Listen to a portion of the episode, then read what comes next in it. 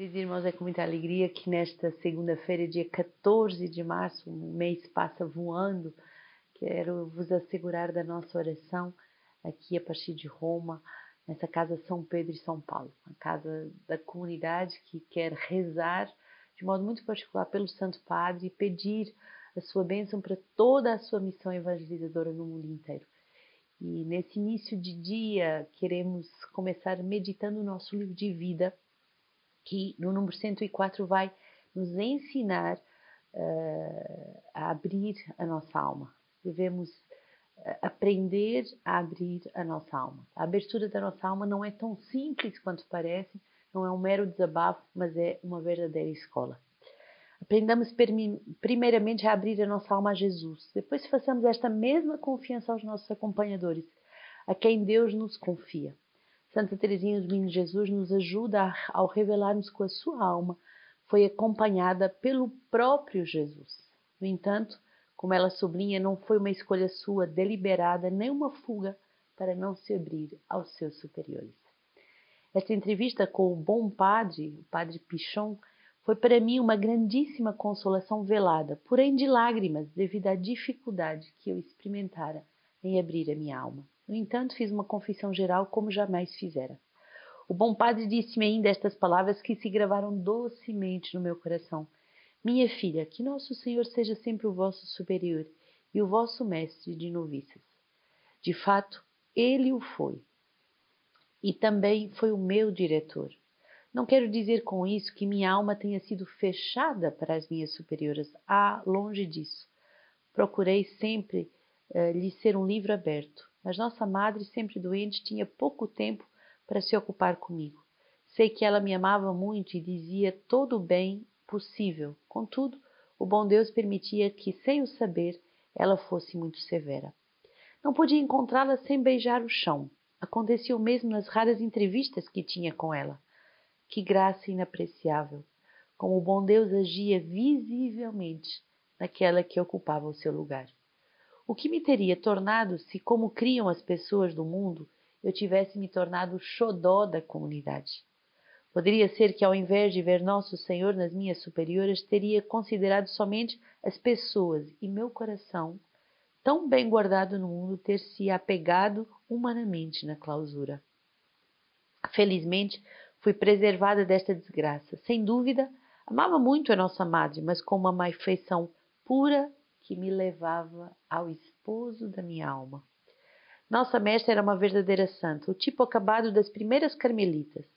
O dia inteiro eu ficava com ela, pois me ensinava a trabalhar. Sua bondade para comigo era sem limites e, contudo, minha alma não se delatava.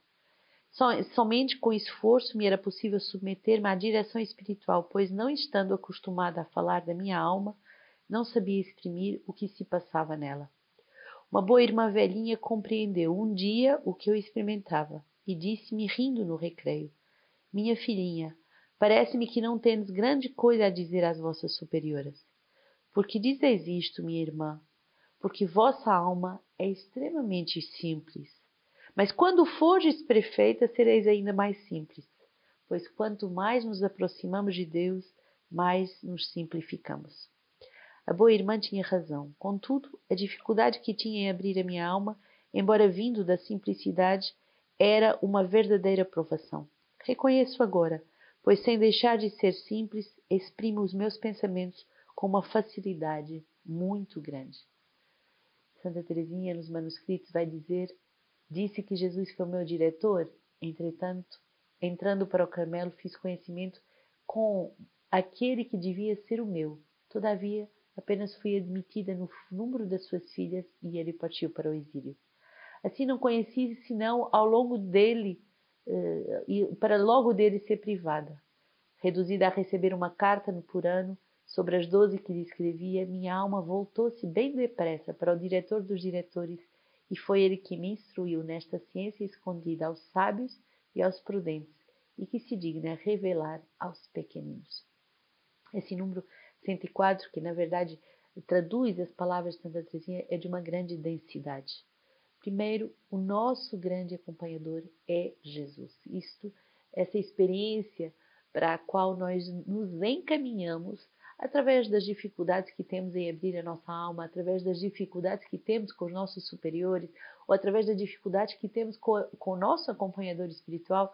E aqui a gente vê que é um coração de jovem que escreve, porque quando fomos contabilizar as cartas que o acompanhador escreveu de volta para Santa Teresinha, era muito mais do que uma por ano. Então, para ver que o acompanhado sempre acha pouco aquilo que ele recebe, apesar de receber muito. Mas o que é essencial reter é que Santa Teresinha, através de todas essas experiências, inclusive com a sua madre, que ela achava bem severa, mas que percebeu que foi a pedagogia de Jesus. Mais uma vez, o acompanhamento é o canal da pedagogia de Jesus para cada uma das almas.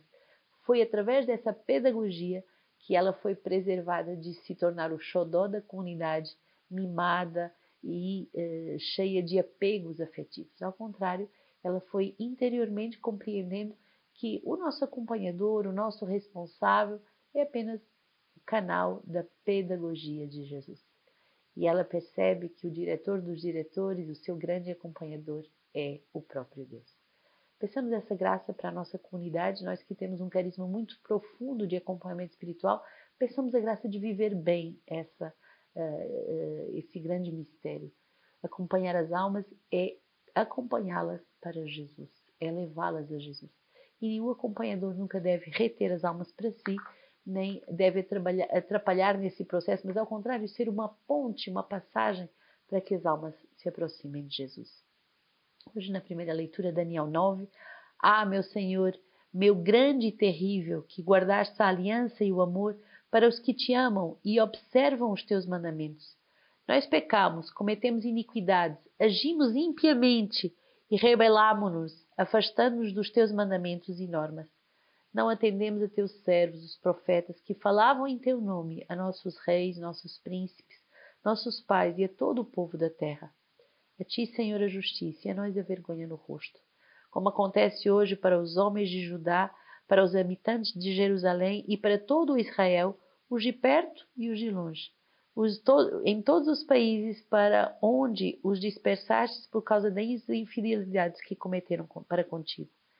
Sim, ó Senhor, a nós a vergonha no rosto, a nossos reis, a nossos príncipes e a nossos pais, porque pecamos contra ti. Ao Senhor nosso Deus, a compaixão e o perdão, porque nos rebelamos contra ele, porque nos rebelamos contra ele. E não escutamos a, no, a, voz, a voz do Senhor nosso Deus para andarmos segundo os profetas, as leis que ele nos deu por meio dos seus servos, os profetas. Muito forte essa passagem de Daniel que faz como que um meia-culpa de perceber que muitas vezes não acolhemos a voz de Deus, que nos é dada diretamente ou através dos seus profetas. Tão bonita essa expressão para os nossos acompanhadores, para aqueles que profetizam uh, a beleza, a grandeza que Deus quer dar à nossa vida e que muitas vezes nós não escutamos.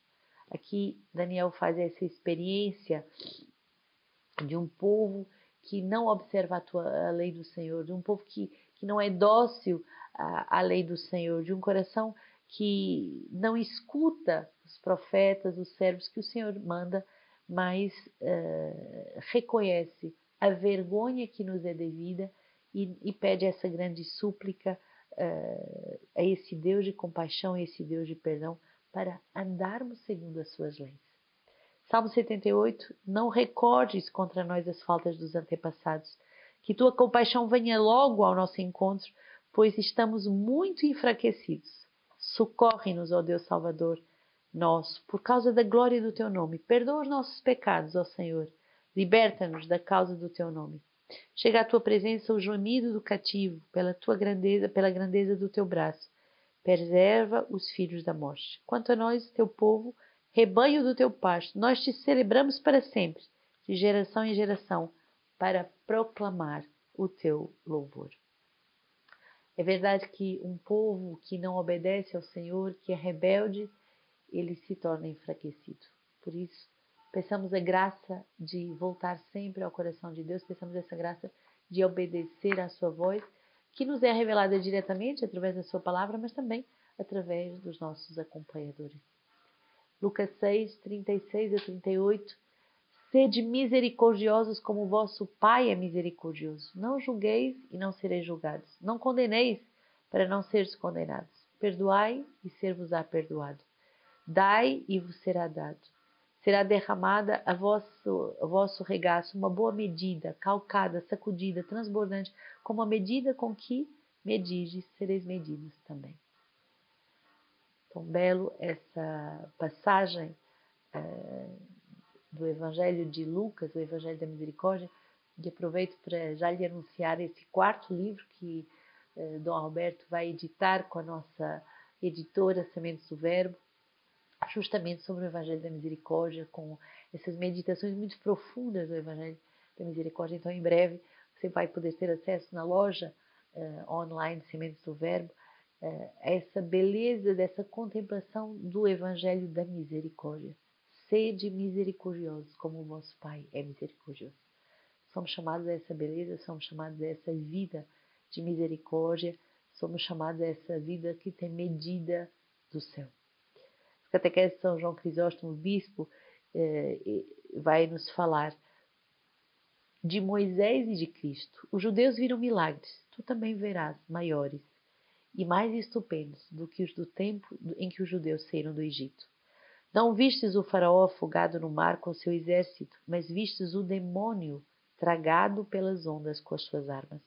Os judeus passaram o mar vermelho, tu passastes para além da morte. Eles foram libertos dos egípcios e tu do poder dos demônios. Eles escaparam da escravidão e do estrangeiro e tu escapastes da escravidão muito mais triste do pecado. Que nos seja dada essa consciência de tudo aquilo que o Senhor nos liberta, de tudo aquilo que o Senhor nos protege, de tudo aquilo que o Senhor nos alcança como graça. Uma santa, uh, um santo dia, uma santa semana uh, que começa com o nosso Senhor e aqui, a partir de Roma, lhe asseguro toda a minha oração e intercessão por você, pela sua vida. Não se esqueça, se quiser visitar Roma, hoje temos casa, será bem-vindo. Pode organizar o seu tempo de peregrinação, de retiro pessoal, e lhe acolheremos com muita alegria na cidade eterna.